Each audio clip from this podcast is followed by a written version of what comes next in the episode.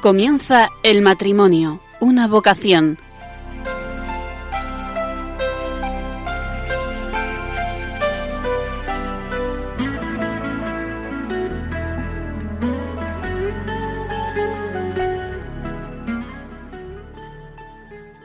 Buenas noches, queridos oyentes de Radio María.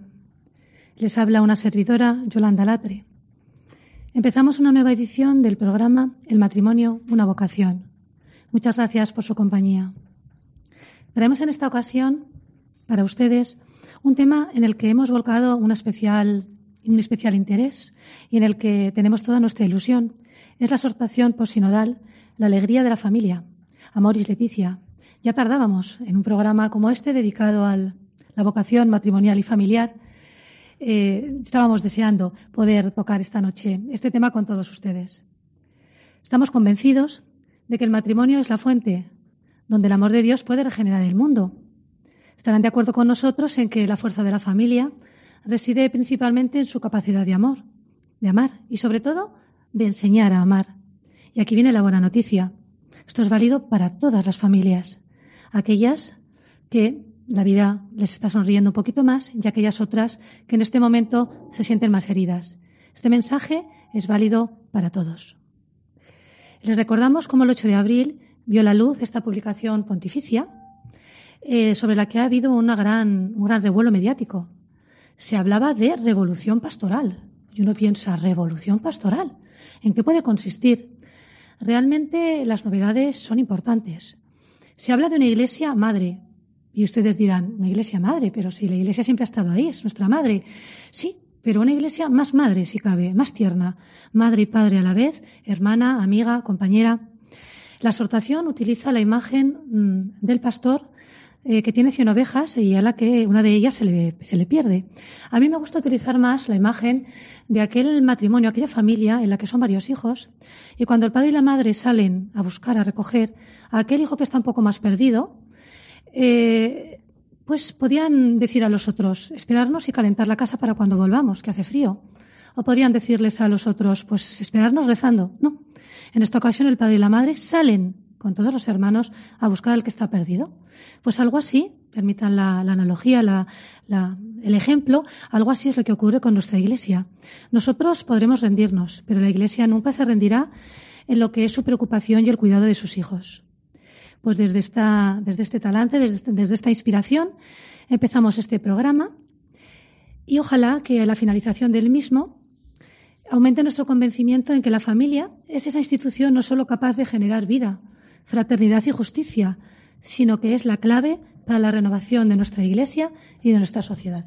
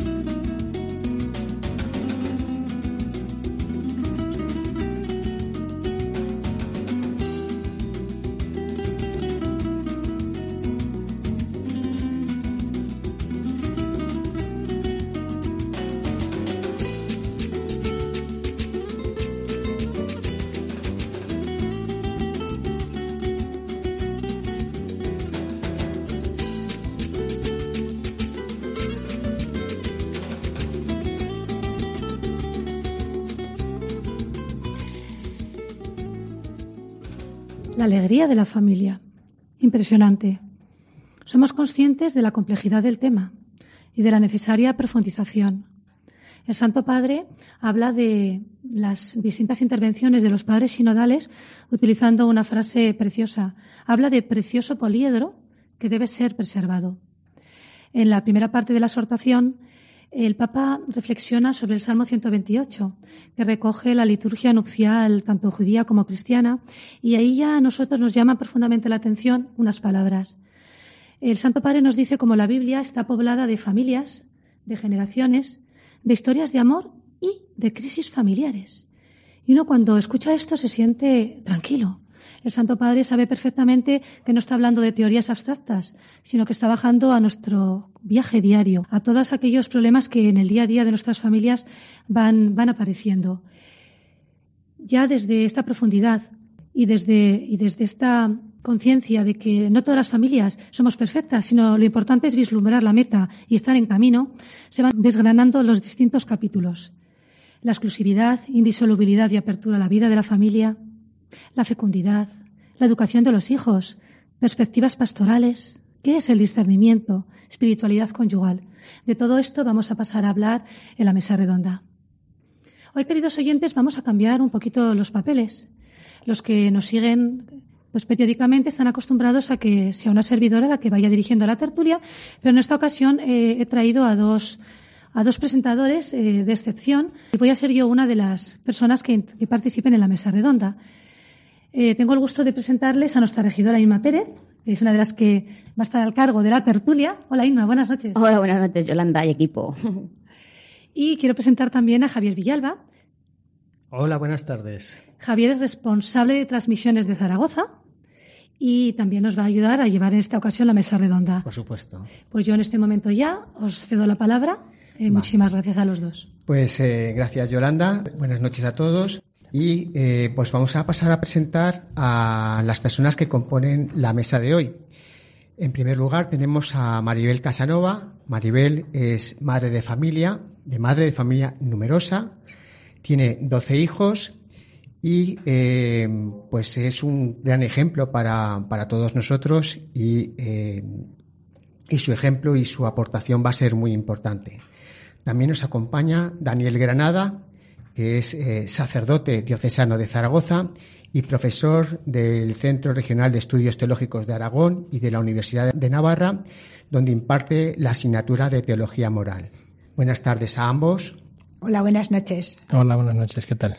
Y luego también eh, está con nosotros eh, Yolanda Latre. Yolanda Latre es eh, licenciada en Ciencias de la Familia y tiene cuatro hijos. Buenas tardes, Yolanda. Hola, buenas, noches de nuevo, Javier. Pues vamos a hablar de la exhortación apostólica, Amoris Leticia, la alegría del amor, pero antes vamos a hacer una pequeña introducción de qué significa una exhortación apostólica. Exhortación es eh, una incitación por medio de las palabras, razones o ruegos de actuar para actuar de una manera determinada. Es el instrumento que utiliza el Papa Francisco para hacernos llegar un mensaje después del sínodo eh, que tuvo lugar en Roma, por el cual eh, los obispos deciden ayudar, auxiliar al Papa y la palabra sínodo significa justamente eso, caminar juntos. El Papa les llama, les convoca y les pide que eh, le aporten una información sobre eh, los desafíos pastorales de la familia en el contexto de la evangelización. Seguramente esta, exhortación es una eh, de las más mediáticas que ha dado lugar a vivas polémicas y a unas polémicas muy encendidas. Es por ello que vamos a empezar ya la tertulia y voy a lanzar pues ya la primera, la primera pregunta. ¿Qué os ha impactado más de la exhortación Amoris Leticia y qué cosas hay que destacar especialmente? Bueno, hola, buenas noches. Estoy encantada de estar en este programa de Radio María. Eh, yo personalmente la, encíclica, perdón, la exhortación apostólica No Amoris Leticia, a mí lo que más me ha impactado en esta exhortación es la, cómo el Papa conoce a la familia, cómo conoce nuestro día a día, nuestra problemática, nuestra realidad, ¿no? También, bueno, yo cuando la he leído me ha parecido que es poesía, que el Papa es poeta, me ha encantado. Yo me apunto, yo quiero vivir así mi matrimonio y mi familia, tal como él nos expone en, la exhortación, que sin Cristo, pues la verdad es que la vida familiar queda bastante, bastante coja, ¿no? También me parece pues que es muy importante, o sea, la realidad con que expone y que trata sobre todo, o sea, habla desde el matrimonio como origen, pero también habla de la familia política, ¿no? De la suegra, que a mí, pues yo ahora que tengo a mi suegra en casa, pues como que me ha tocado un poco más el corazón, ¿no? Entonces a mí me parece que es realista, que nos da una visión alegre de la familia y con ganas de, de vivir lo que él nos dice. Coincido totalmente contigo, Maribel. Totalmente. Es cierto, por completar un poquito, que el Santo Padre, eh, o sea, estimula que se valore el modelo de las familias cristianas, ¿verdad? Con esa alegría, como tú dices, es poeta y efectivamente comparto contigo, es, contigo, es pastor y, y, poeta. Yo también sentía, sobre todo en el capítulo que habla de la caridad matrimonial, sentía como que yo era, verdaderamente era sinfonía y sobre todo llevar misericordia para esas familias que, donde que están también en camino, como todas estamos en camino, y a lo mejor pueden sentir que la meta está un poquito más, más lejos. Sí, y muy bien, y yo diría, pues, no sé que la gran aportación de la, de la encíclica, ¿no? de la exhortación, de la exhortación posinodal es pues que el Papa ha vuelto a hablar de la importancia de la centralidad de la familia, ¿no? que es una doctrina como común en la Iglesia, que se repite muchas veces, pero en, en una crisis como la actual, cultural y, no sé, ¿eh? y, de, y de valores y de ganas, ¿no? pues hace falta que, vuelvan a, ponernos la, en, la cumbre ¿no? de, de todas las, las, iniciativas de la Iglesia y de las preocupaciones de la Iglesia. ¿no? Entonces a mí me parece que el Papa está muy preocupado por la familia y quiere que hagamos una revisión y quiere que impulsarnos y quiere que volvamos a replantearnos la vocación matrimonial. Sí, pero Daniel, eh, me imagino que estarás de acuerdo con, conmigo. Es cierto, como decimos Maribel y yo, que el mensaje va para las familias, pero también hay una buena parte del mensaje que va para los, para vosotros, para los ministros de la Iglesia, ¿verdad? Bueno, es que el evangelio de la familia es evangelio. Uh -huh. Y por lo tanto el evangelio sirve para todos. Sí. Y todos, ten ¿no? y todos sí, tenemos sí, que recibir el evangelio claro. del amor pero que luego lo debemos vivir cada uno en nuestra vocación, ¿verdad? Pero que evidentemente a mí me interesa. Pero, claro, pero el sacerdote no nace por generación espontánea. Aparte, o sea, efectivamente. Está dentro de una eso familia. Es, eso es. Dicen, mira, dicen, contaban de una, una, anécdota del sínodo que hubo una reunión entre los obispos en la que cada uno empezó contando su realidad familiar. Cada obispo. Claro. Y entonces dijo, pues yo tengo tantos hermanos, pues yo he vivido así, pues yo no sé qué. Y salieron algunos obispos cuyos padres estaban divorciados, por ejemplo. Ay, es, fuerte. es decir, sí, que evidentemente los curas no nacemos de una seta, ¿verdad? Sino, es más, ¿eh? claro. no seríamos curas posiblemente si no hubiera habido una familia que suscitó nuestra vocación. La historia familiar de cada uno, ¿verdad? ¿verdad? Que es claro. importante. Yo creo que es el poner en valor la familia. Esto que se llevará tanto, ¿no? Poner, poner en valor. Pues el Papa pone en valor la familia con esta exhortación. Pero en el primer lugar, ¿eh? Sí, sí. O sea, eso está claro, ¿eh? Está diciéndole a la Iglesia que, que, en fin, que tiene que revisarse muy de veras en cómo está atendiendo a la familia, en cómo está predicando de la familia, en cómo está llamando a la... Mira, una, una cosa que me impactó mucho fue en un viaje del Papa, cuando dijo, ¿cuál es el verdadero problema por el que he convocado este sínodo? Y dijo, que los católicos no quieren casarse. Mirad qué cosa, ¿eh? Uh -huh, sí. Es decir, que los católicos le tenemos miedo al matrimonio cristiano. Claro, eso es un dramón. A mí lo que más, eh, lo, que más interesante me ha, me, me ha, parecido ha sido que eh, ha salido en el año jubilar de la misericordia. Es decir, es un mensaje eh, intrínseco para las familias, porque si algo tiene que ocurrir entre los miembros de la familia es ese constante perdón ante los constantes problemas que surgen, esas tensiones, esas, esas discusiones, pues que esto que esta, que esta exhortación surja en el ámbito de, del año jubilar, pues es algo que llena de sentido todavía más, si cabe, esta exhortación apostólica. Nadie puede ser condenado para siempre, porque esa no es la lógica del Evangelio. ¿Cuál es la lógica del Evangelio? Pues algo tan importante como el amor, ¿no? Entonces, que esta exhortación se haya producido en este contexto, pues es algo maravilloso para las familias, porque es lo que nos dice, ¿no? Es decir, a pesar de las tensiones, a pesar de las discusiones, a pesar de los problemas, a pesar de, de, de esa vida eh, familiar constante, debe de primar siempre el amor. Y luego nos pone, seguramente saldrá en la tertulia, nos pone ejemplos, ¿no?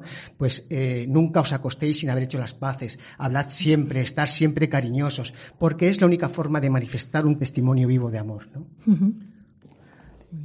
Ahí voy yo con la segunda pregunta. Eh, dicen, se oyen comentarios sobre que la longitud, que el índice es demasiado extenso y tal. ¿La consideráis vosotros extensa realmente? ¿O veis que se se queda corta incluso.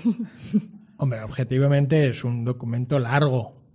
Es el más largo hasta ahora del Papa Francisco. Incluso más que la Laudato Si, que ya había sido reconocida como larga. Pero es que yo creo que tiene razón, ¿no? O sea, tiene un, un, pues, pues, una razón, sí, ¿no? Y es que, eh, pues que es una conversación una meditación pausada, tranquila, sobre todos los aspectos de la vida familiar. Y por lo tanto tiene que recorrer muchos puntos en los que el Papa se para verdaderamente, ¿no? Y por eso, pues bueno, efectivamente es una, es una meditación larga. Él mismo en la introducción dice que se puede leer por partes, que cada uno vaya al sitio que considere que le hace más falta. A mí me parece una idea genial esta, ¿no? Porque claro, leerla de tirón, pero yo cuando me pensaba en esto, ¿no? En la polémica que si es tan larga, que tantas páginas, pensaba, bueno, el Quijote, que estamos en el año del Quijote, es tres veces más largo que la exhortación. Y es lo que es. Pues esta exhortación, muy probablemente, si no tuviera la extensión que tiene, si no tratara los temas que trata, no sería una exhortación sobre la familia, porque la familia, pues, es lo que es, ¿no? Y entonces es el quick de la Iglesia, yo creo. Entonces, por eso tiene la extensión que tiene y a mí me parece estupenda. Veníamos ahora con Maribel, cuando veníamos aquí para emitir el programa, ¿verdad?, comentando de la importancia de que leerlo más de una vez. Eh, yo personalmente no me parece larga, al contrario, me parece corta. Eh, es cierto que está, es, muy, es muy profunda y se lee muy rápida, pero creo que realmente para captar toda su belleza hay que leerla, hay que leerla más de una vez. Y se me hace, se me hace corta. Eh, estaba yo consultando el capítulo de la fecundidad que me interesaba especialmente y, lo acabé y dije, ya está. Pero luego me di cuenta que había tocado todo lo que había que tocar. Entonces, bueno, Daniel dice que es larga, es el documento más largo, cierto, pero si pensamos realmente lo que es una familia, podemos entender que no hay en el mundo espacio suficiente para todo lo que se podría escribir sobre una familia. Pero por otra parte, eh, lo importante no es la amplitud de un documento eh, tan importante como este. No es correcto valorar un documento por su peso o por sus dimensiones. No debemos de quedarnos así un documento es amplio en volumen, pero no podía, como no podía ser de otra manera, por tratarse de problemas tan importantes y controvertidos, por lo menos en esta sociedad. Valorar el amplio mensaje que el Santo Padre nos dirige después de haber consultado con los obispos es la tarea más importante que nos dirige a los católicos sobre lo que tenemos que hacer, especialmente porque la familia es un tema muy importante para la sociedad, a la que está sometida a constantes presiones exteriores, que pone en duda a los jóvenes y a las personas que estamos conviviendo en el matrimonio. Eso es demasiado importante como para ser reducido a un pequeño fascículo. De todas maneras, distraer la atención de un documento tan relevante para la vida diaria como el volumen ni siquiera parte de un aspecto serio para las personas que nos decimos creyentes. Bueno, pues eh, voy a hacer una tercera pregunta a los contertulios. ¿Qué os ha parecido a vosotros? ¿Cuál ha sido la intención del Santo Padre al escribir esta exhortación? Según vuestra opinión, ¿qué es lo que pensáis? ¿Cuál ha sido el auténtico motivo? Bueno, yo creo que ya lo he dicho en la anterior pregunta, ¿no? Que es poner en valor la familia. Creo que eso ha sido el leitmotiv de la, de la exhortación apostólica. Y luego, claro, no se nos puede olvidar de dónde viene el Papa, ¿no? Que viene, pues, de las periferias, como él suele decir bastante a menudo. Entonces, yo creo que él se encuentra con esa realidad de la familia, por eso convoca enseguida el sínodo y entonces, pues de ahí sale esta exhortación. Yo creo que es un tema que lo lleva en su corazón, que él quiere transmitirnoslo a todos sus hijos, ¿no? A todos los católicos y a todos los hombres de buena voluntad, ¿no? No solamente nos podemos quedar nosotros con este gran tesoro de la familia. Entonces, para mí, yo creo que este es el leitmotiv de la exhortación. A mí también me ha gustado algo que habéis comentado ya en la mesa, de que la exhortación nace en el año de la misericordia. Entonces a mí me parece que es que el Papa, a la hora de poner patas a la misericordia, ha dicho, ¿cuál es el primer lugar de la misericordia? Pues es que el primer lugar donde se vive la misericordia y donde se enseña la misericordia y donde se, mm, digamos, recibe la misericordia es la familia. ¿eh? O sea, ahí eres aceptado, ahí eres querido, ahí eres perdonado, ahí no se te tienen en cuenta las cosas. En fin, ¿eh? ahí se puede ser como se sea, ahí no hay condiciones, es una maravilla, ¿no? O sea, un hijo es que da igual, en cualquier condición. Nosotros los católicos eso lo tenemos que decir muchas veces, ¿verdad? Incluso en enfermedad, en estados pues de aparente inutilidad, la misericordia se manifiesta en la familia. Continuando con lo que dices, Daniel, es cierto, también ofrece, me parece a mí, muchísima esperanza en abundancia, en el sentido de que no estamos hablando de reglas o condenas que se arrojen como piedras, ¿verdad? Sino, como tú bien dices, difundir la misericordia de Dios. Pienso que es una de las principales intenciones. También me gustaría aportar eh, la continuidad. Ha habido tanto, como decías Javier, tanto bombo mediático, esperaba, no sé, como que se esperaba que, que iba a producirse aquí un cambio, y sin embargo, la, o sea, lo que es la doctrina de la Iglesia continúa. Hay una continuidad. El Papa cita ampliamente la Gaudium et Spes del Vaticano II, la Mana Vitae de Pablo VI, la familia es consortio y la Deus Caritas Est. Entonces, en este sentido, hay novedad, pero dejando el tronco fundamental eh, sin tocar. Yo, yo, también diría un poquito, a lo mejor que, o sea, pero que el Papa quiere hacer un hincapié también especial en las situaciones de imperfección. Sí. Y de fragilidad y de debilidad, ¿no? Sí. Y de decirles a las familias, oye, no importa el momento en el que estemos.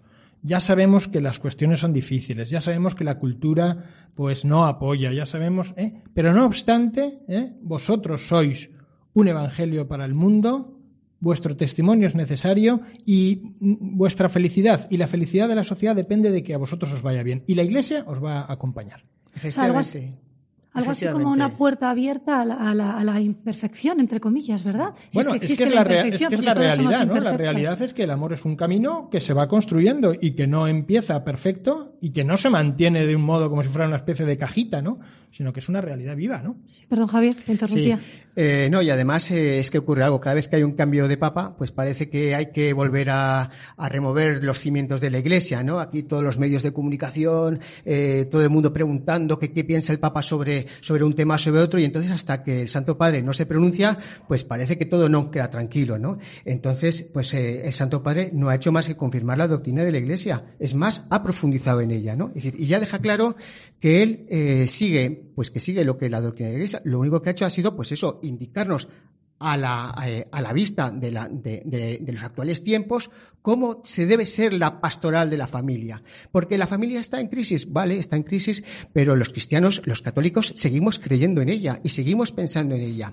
Habría que pensar si realmente aquellas personas que tanto critican no serán aquellas que justamente eh, son tangenciales en la experiencia de la fe. Es decir, que solamente pues van a los actos religiosos, ¿no? Como alguien diría en la BBC, ¿no? Bodas, bautizos y comuniones, ¿no? Entonces, habría que ver si realmente aquellas personas que critican o que tanto comentan eh, esta exorción, pues viven la fe. Entonces, eh, los que vivimos la fe, los que queremos vivir la fe, pues realmente nos parece un documento claro. Es la manera en la que el Papa manifiesta la intención de promover la reflexión y orientar el camino de la comunidad de la Iglesia, con la participación responsable del episcopado en diferentes partes del mundo.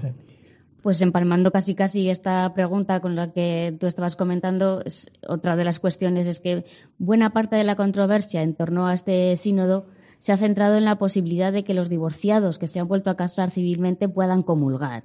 Pero en la exhortación no se pronuncia definitivamente sobre esa cuestión. ¿Por qué creéis vosotros que es esto así? ¿Quién empieza? ¿Quién empieza? Ahí es de palabra. o sea, yo diría que el Papa, eh, pues siguiendo en esa línea de la continuidad que había empezado a comentar Yolanda, ¿no? Pues el Papa quiere recorrer pues todos los caminos y quiere acompañar a todas las situaciones de la familia. Y en ese sentido sabe que hay familias rotas, sabe que hay familias pues en recomposición, sabe que hay familias que tienen que reconciliarse, sabe que hay familias que son imperfectas y que no tienen acceso a una comunión perfecta y por lo tanto no a una comunión eucarística. ¿eh? Pero el Papa les está diciendo, nadie está condenado nadie está abandonado, lo cual no significa que la comunión sea una comunión perfecta que se simboliza en la comunión de la Eucaristía. La Eucaristía es el culmen de la vida cristiana. Es la expresión máxima de nuestra unión con Jesucristo, ¿no? Y por lo tanto no puede haber como una especie de incoherencia sacramental. Yo comulgo a Cristo, pero no comulgo con mi primer marido. No puede ser, ¿no? Entonces, yo creo que el Papa dice lo que se puede decir ratifica la doctrina común, pero eso sí, les está diciendo a los que están en situación irregular, pero confiamos en vosotros, os necesitamos y es más, tenemos una palabra de vida para vosotros. ¿eh?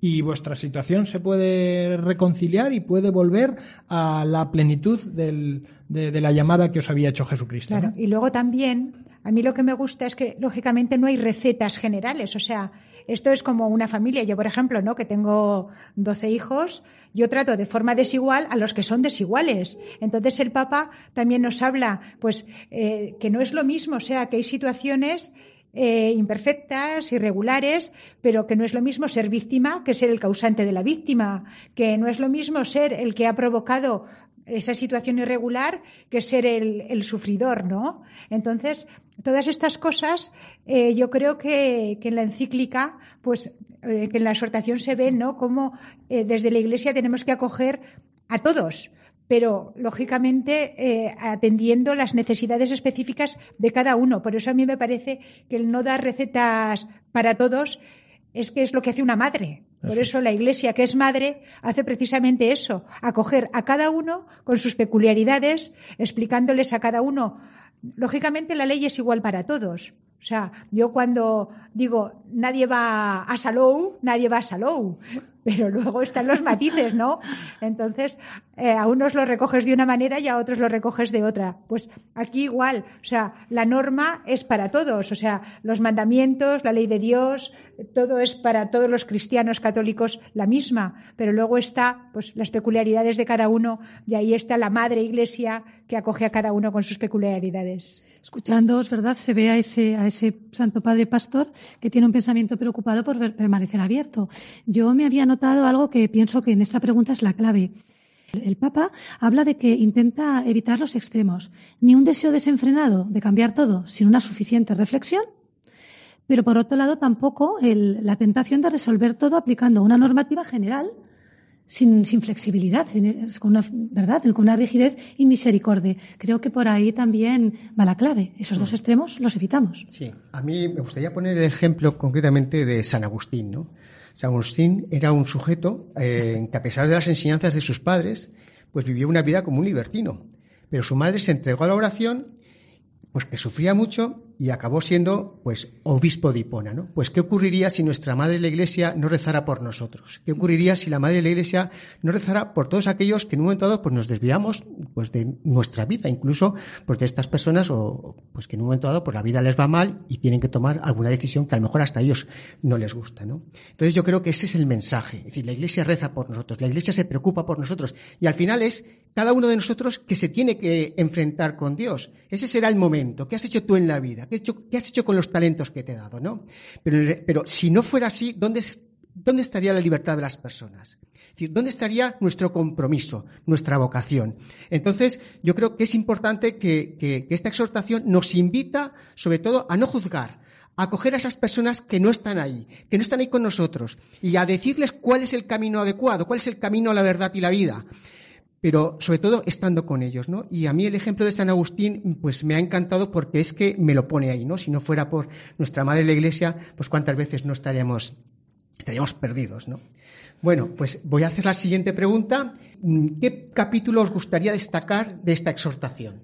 ¿Eh? ¿Qué, ¿Qué, capítulo os gustaría? Porque es un, es un documento tan rico, es un documento con, tantas, con tantos detalles, tan extenso, pero tan intenso, que vuestra aportación es eh, sobre qué documento os gustaría más. Claro, Cuando la lees, todo es importante, ¿no? Pero ante la pregunta tan concreta, eh, yo creo que a cada uno le afecta según en el momento en el que está viviendo. Entonces, yo en este momento, pues mis hijos empiezan, tengo una casada ya y otro que se está preparando al matrimonio. Entonces, a mí ese capítulo de pastoral que habla de acompañar a los novios, de acompañar a los matrimonios recién estrenados, a mí me parece un capítulo maravilloso. Creo que ahí eh, que es donde precisamente ahí en el matrimonio es donde empieza la familia mm, de uno, ¿no? O sea, bueno, la que genera. Pues entonces a mí me parece que es un capítulo donde tenemos que hacer hincapié, donde toda la preparación de novios, toda la catequesis mm, es fundamental. Para mí es uno de los capítulos que en este momento, a mí, yo es el que leo y releo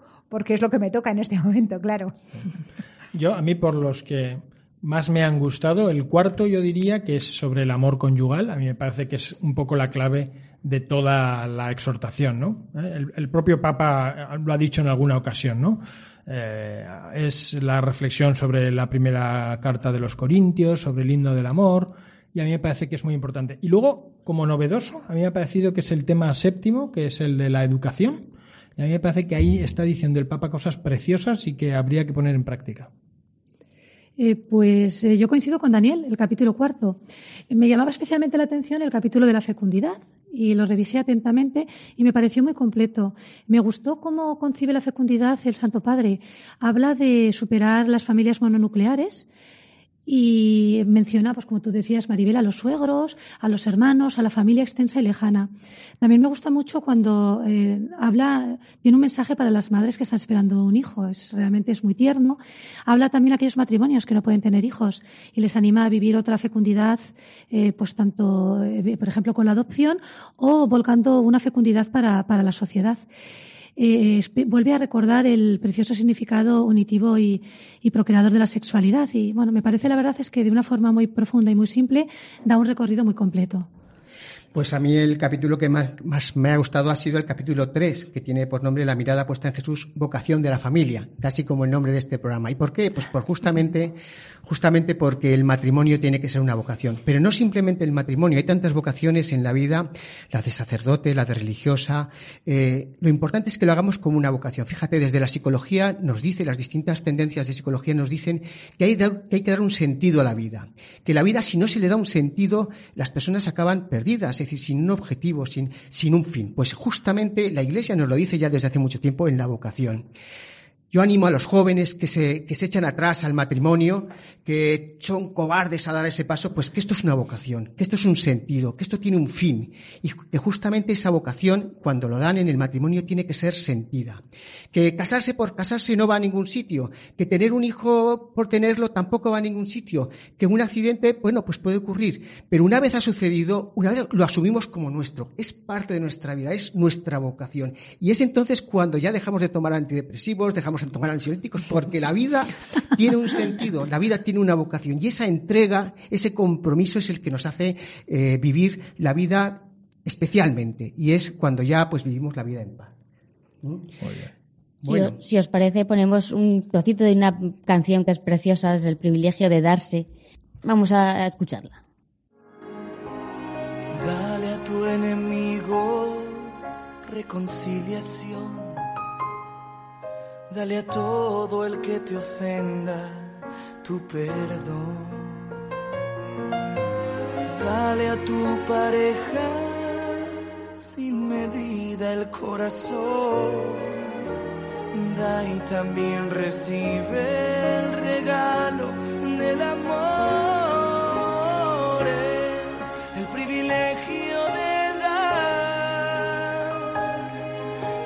Es sentir realizado, caminar con Dios al lado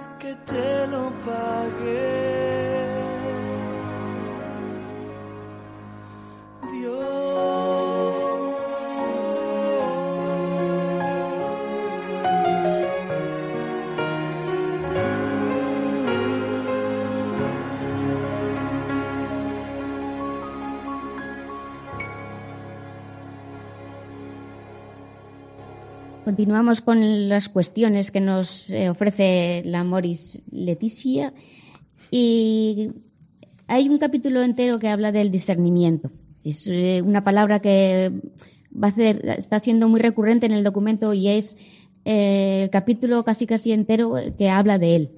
Y, el Papa Francisco, mm, ¿qué significa para él este, esta palabra? O todo en sí, ¿qué es lo que significa el discernimiento para él? Bueno, eh, yo creo que ese ya es un término un poquito, digamos, técnico o así. ¿eh? Viene mucho de la espiritualidad ignaciana del Papa, que es jesuita. Sí. ¿eh? Y, como sabéis, discernir significa mirar profundamente, mirar hasta el fondo. ¿no? Entonces, de lo que se trata es de que miremos hasta el fondo de las situaciones concretas de cada una de las familias. ¿eh? El Papa, en el capítulo octavo, que es donde fundamentalmente se habla del discernimiento, habla de acompañar, valorar y, e integrar. Integrar. Integrar, ¿no? Valorar o discernir, ¿no? Es decir, tenemos que ir mirando dónde está cada uno, cuáles son sus problemas reales, qué le ha conducido a donde se encuentra ahora, ¿eh? cuáles son sus condiciones eh, subjetivas, personales, ¿no? Y cómo va, eh, cómo quiere salir de esa situación de imperfección o de problema, ¿eh? Y eso es discernir. Es decir, que cada matrimonio y cada persona, porque primero el discernimiento es personal y luego se convierte en discernimiento familiar, pues tiene que sentirse como acompañado por la Iglesia, ¿no? ¿Eh? De una manera cercana, a fraterna, materna, amable. ¿eh? Yo, fíjate, me acordaba ahora, conforme lo que ibas diciendo, de la película Avatar. Ah. Fijaos que, cuando ellos se ven, él dice, te veo, te veo. Entonces, ese te veo es, veo tu interior, veo cómo eres, veo tus sentimientos, tus emociones, veo cómo eres y así como eres yo te, te acepto. Y quiero sacar, como esa poesía de Pedro Salinas que a mí me encanta, ¿no? El sacar Mm. de cada uno su mejor Su tú, mejor ¿no? Entonces, yo creo que el Papa cuando habla de discernimiento habla de esto, ¿no? De ver, de verse uno a sí mismo, de ver al otro y de sacar de él lo mejor que tiene, que todos en definitiva somos hijos de Dios y tenemos Y queremos lo mejor para nuestros matrimonios, para nuestras relaciones, etcétera, ¿no? Y Sí, por lo sí. tanto, Yo que me gusta ayudarme mucho con imágenes y también lo menciona la exhortación, habla del hospital de campaña. Y entonces yo me imagino eh, a la iglesia eh, como un hospital de campaña y me imagino a las enfermeras y al médico que saben perfectamente lo que tienen que hacer, pero de repente se ven desbordados por la cantidad de, de trabajo que tienen en un momento dado. Y como tienen muy claro lo que, el protocolo y lo que tienen que hacer en circunstancias normales, y se van adaptando a lo que en ese momento les va llegando. A mí me ayudaba para entender el discernimiento esta imagen del hospital de campaña. Yo perdonar porque a mí es que hay una cosa que me... O sea, yo creo que esto, el Papa, a mí me parece otra de las grandísimas novedades del documento, es que está llamando, y esto es un reto para los sacerdotes, a un mayor acompañamiento personal de cada uno de los cristianos. Sí, sí, sí, a mí me parece que a través de dos medios, ¿no? fundamentalmente. Lo que se ha llamado clásicamente el acompañamiento espiritual, o la dirección espiritual, y en concreto la confesión sacramental. Entonces, a mí me parece que el Papa nos está diciendo, señores, tenéis que poneros delante de cada uno a decirles cómo va tu camino de conversión a Cristo, cuál es tu camino de santidad y por dónde vas avanzando, y, y ahí mm, te vamos a acompañar. Y tienes, que, tenemos que decirlo como palabra, tienes la gracia de Cristo que transforma. Tienes el amor de Dios que hace posible todo lo que parece imposible. Y luego, Daniel, no sé si te parecerá, pero también creo que es importante para no despistarnos en el camino que el discernimiento no se separe de lo que es la verdad y caridad que marca el Evangelio, ¿verdad? Y entonces y esto requiere pues una humildad y una búsqueda sincera. Si no, el discernimiento se nos puede quedar un poco. Sí, creo que es, supuesto, sí. tiene que ir encarrilado, ¿verdad? Sí, sí, claro, es un discernimiento hacia la verdad de Cristo y, hacia- y- y desde la luz de la palabra de Dios, claro. Bueno, pues vamos a hacer ya la siguiente pregunta. Eh, esta pregunta, pues yo creo que está muy bien dirigida pues, eh, a, a todos vosotros que de alguna manera tenéis experiencia en el campo de la familia. En la exhortación La alegría del amor se habla constantemente de la necesidad de superar los distintos niveles de crisis que se producen en la vida matrimonial, pues con los hijos, con los abuelos, con, los, con la familia política. Cuando se producen estas crisis en la pareja, parece que enseguida salen a relucir eh, hechos que están enquistados, ¿no? Pues nunca te perdonaré aquello que hiciste, o, eh, nunca me olvidaré de aquello otro que dijiste, ¿no? Es decir, son, son, son argumentos que siempre son recurrentes, ¿no? Entonces vosotros, vosotros que tenéis experiencia, ¿cuáles pensáis que son esos dos o tres errores, si encontráis alguno más, pues también, que, eh, su- que surgen o que están en las, eh, en las distintas crisis de pareja, ¿no? Que, con- es decir, que pueden llegar incluso pues hasta conducir a la ruptura. Es decir, que en un momento son tan acumulativos, son tan enquistados, que llegan a producir esa, esa ruptura o ese, o ese punto de ruptura. Bueno, yo creo que fundamentalmente, aunque esto sea muy recurrente, es la falta de comunicación. Yo creo que en el matrimonio hay que hablar de todo y, vamos, y sobre todo. Y luego el, el dar gracias, que dice el Papa, el gracias y el perdón. O sea, el saber perdonar, pero no el perdono, pero no olvido, que esto es muy típico, ¿no? Sino perdonar y olvidar y el irte a la cama sin estar enfadado. O sea, Al final que salió, ¿ves, comentabas antes. O sea, es fundamental. O sea, eh, para mí el problema de es y, sobre- y luego también estas ideas irracionales que sobre todo las mujeres somos muy dadas, ¿no? Pues lo ha hecho porque no me quiere y es un, un diálogo de besugos, con perdón, ¿no? Esto, o sea, uno consigo mismo empieza a dar en cuenta de exponer, de hablar, de decir me ha parecido que esto. Entonces, yo creo que lo importante es el diálogo, la comprensión y sobre todo el dar las gracias y el pedir perdón. Sí. Bueno, desde luego aquí nuestras eh, tertulianas que tienen 12, cuatro hijos, Javier no sé, pues, pues en fin, Inma tal. Quiero decir, pues que ellos son absolutamente expertos, ¿no? Yo lo resumiría diciendo, a mí me parece que un gran enemigo, evidentemente, de la familia es el individualismo, el egoísmo, ¿no? Y que a mí me parece que eso está, pues, eh, latente en todos los problemas, ¿no? Que luego eso se manifiesta en las faltas de en la falta de virtudes, ¿no? Y entonces hay pues falta paciencia, falta confianza, falta incluso amabilidad, respeto. El Papa va haciendo una lista de virtudes preciosa, ¿no? Y yo creo que todas esas pues son muy importantes. Y yo acabaría diciendo que a mí me parece que uno de los grandes dramas del matrimonio es perder la fe en el matrimonio y perder la fe en el otro. O sea, creernos que el matrimonio no era como yo creía y me decepciona, que en cierta manera Dios me engañó cuando me pues dijo que mi vocación era esta, ¿eh? Y en el fondo pues eso, que mi esperanza ya no tiene tanta vitalidad. A mí me parece que esas cosas, por lo tanto es muy espiritual, ¿eh? y hace falta una conversión verdaderamente espiritual para recuperar esa, esa vida del amor. ¿eh? Yo en la experiencia de estos años, ay- ayudando a las familias, hace unos años hubiera contestado a tu pregunta, Javier, pues no sé, con cualquiera, pues hablando de infidelidad, hablando de comunicación, pero a día de hoy lo tengo muy claro. No es tanto el problema, sino no estar abiertos al espíritu. En el anterior programa, una de nuestras contertulias a mí me daba una lección impresionante. Hablaba de, o sea, a las familias no, no nos basta solamente tener muy clara los temas doctrinales, morales, no. Necesitamos estar abiertos a la gracia. Esta tertuliana, desde muy sinceramente, nos, nos comentó como un día tocó fondo, su situación era tan complicada que no le bastó lo que hasta ahora le había servido, que era tener las ideas muy claras. ¿Y qué hizo? Clamó, clamó en el desierto y fue escuchada. Entonces ahí me parece que está la clave. Clamar en el desierto y pedir al Espíritu. Y ya desde Claro. ahí se pueden ver todos los problemas. Es que muchas veces eh, yo creo que el matrimonio, vamos a quitar la palabra cristiana de momento, el matrimonio es bastante difícil, o sea, Sí. porque son dos individualidades que decías tú que se tienen que hacer una única, bueno, en la- Realidad, sí, sí, sí. exacto, entonces es difícil. Y como hemos, somos unos cristianos sin Cristo, sin cruz, hemos bajado a Cristo de la cruz, entonces nos creemos que en el momento en que aparece la, pues la decepción por cualquier cosa, ¿no? En que aparece la contrariedad, parece que aquello es un fracaso. Y, y no, porque Cristo donde realmente triunfó es en la cruz. Entonces, nuestro matrimonio donde realmente se solidifica, donde realmente se muestra grande y maravilloso, es en esos momentos de contrariedad, de, de disgusto, de, de cruz, ¿no? Que, que las hay. O sea, que... Y Había si no las hay, las esperamos. Había un profesor mío que siempre decía, eso siempre tiene que darse en todas las, en todas las formas de la vida, ¿no? Muerte y resurrección. Si morimos a nosotros mismos, resucitaremos.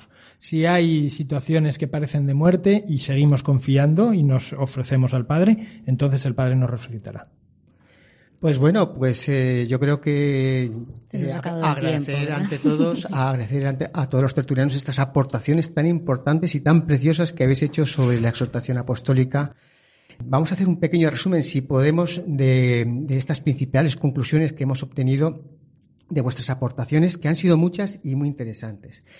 Primero decir sobre todo que, bueno, pues que esta exhortación apostólica es ante todo un acompañamiento a las familias, es un acompañamiento a las parejas que se aleja, como han pretendido los medios de comunicación, de que sea eh, una eh, nueva liberalidad, una nueva doctrina de la Iglesia. Para nada. La exhortación apostólica es eh, la misma doctrina de la Iglesia actualizada a los tiempos que nos ha tocado vivir, como ha hecho la Iglesia, como ha hecho la Iglesia siempre, donde el matrimonio, donde la pareja es el centro no ya de la sociedad, sino, sino de la propia Iglesia que las situaciones en las cuales se encuentra la familia son situaciones de desafíos, que la familia está en una constante realidad, como no puede ser de otra manera en la sociedad de hoy, pero que no puede perderse esa vocación, esa mirada en Cristo, esa mirada en la Iglesia, que es realmente el camino, la verdad y la vida, y que es en el matrimonio y no fuera de él donde está ese camino, que Cristo nos lo dice repetidamente en el Evangelio, y que si algo ha de fundamentar este matrimonio es la caridad conyugal, la vida en común, el te entrego todo y me das todo, en el te prometo para siempre, no para un momento, y que a pesar de que eh, en la vida pues eh, surjan muchas dificultades y muchas circunstancias contrariadas, el amor sigue estando ahí. Desde luego que ya no es un amor evolucionado, sino ya es un amor evolucionado, es un amor distinto. Bueno, pues estas son eh, las conclusiones.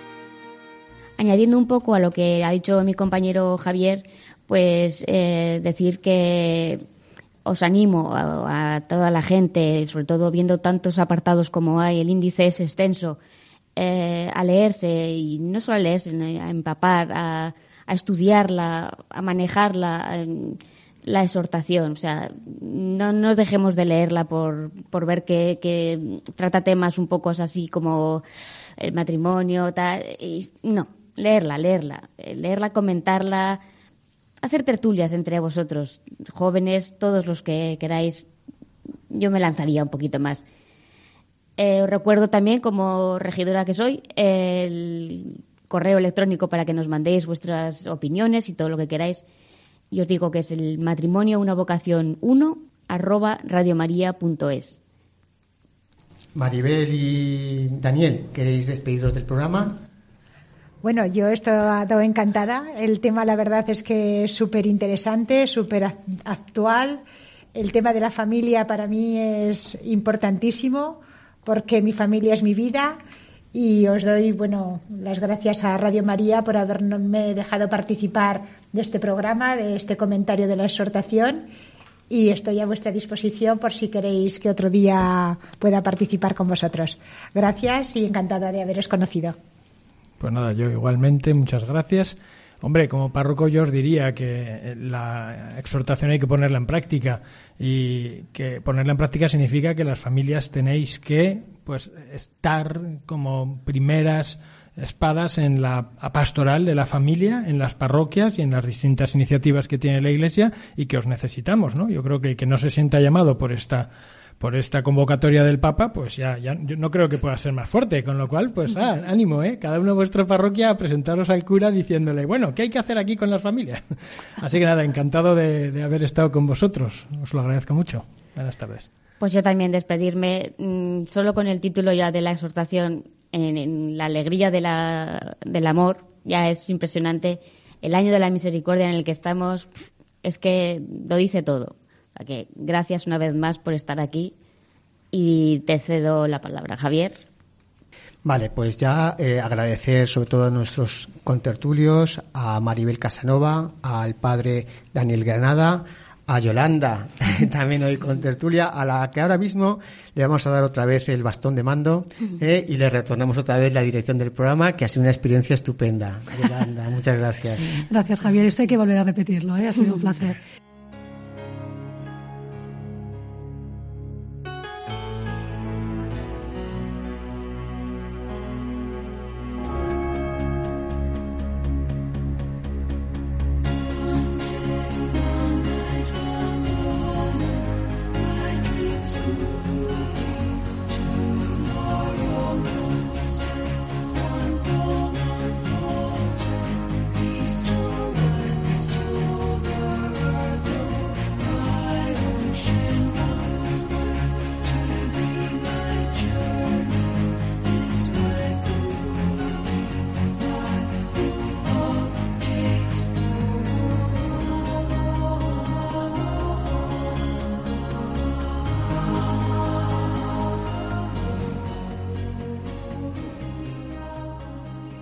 Queridos oyentes, llegamos al final de nuestro programa. Queremos agradecerles, como siempre, eh, que nos hayan estado acompañando hasta, hasta este final. Nos gustaría acabar, como siempre, en clave de esperanza. En este año de la misericordia sabemos que cada crisis esconde una buena noticia, que hay que saber escuchar afinando el oído del corazón, tal cual lo dice la exhortación que venimos comentando. También nos gustaría acabar al igual que acaba la, publicación, con el último capítulo en el que se habla de la espiritualidad familiar.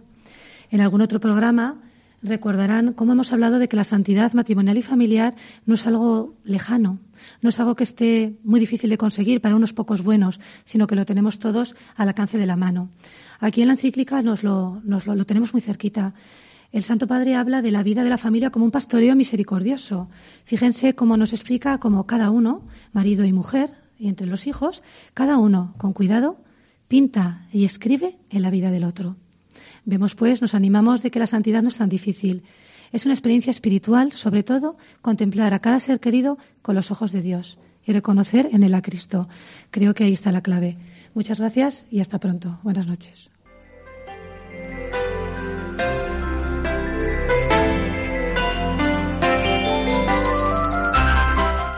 Han escuchado El matrimonio, una vocación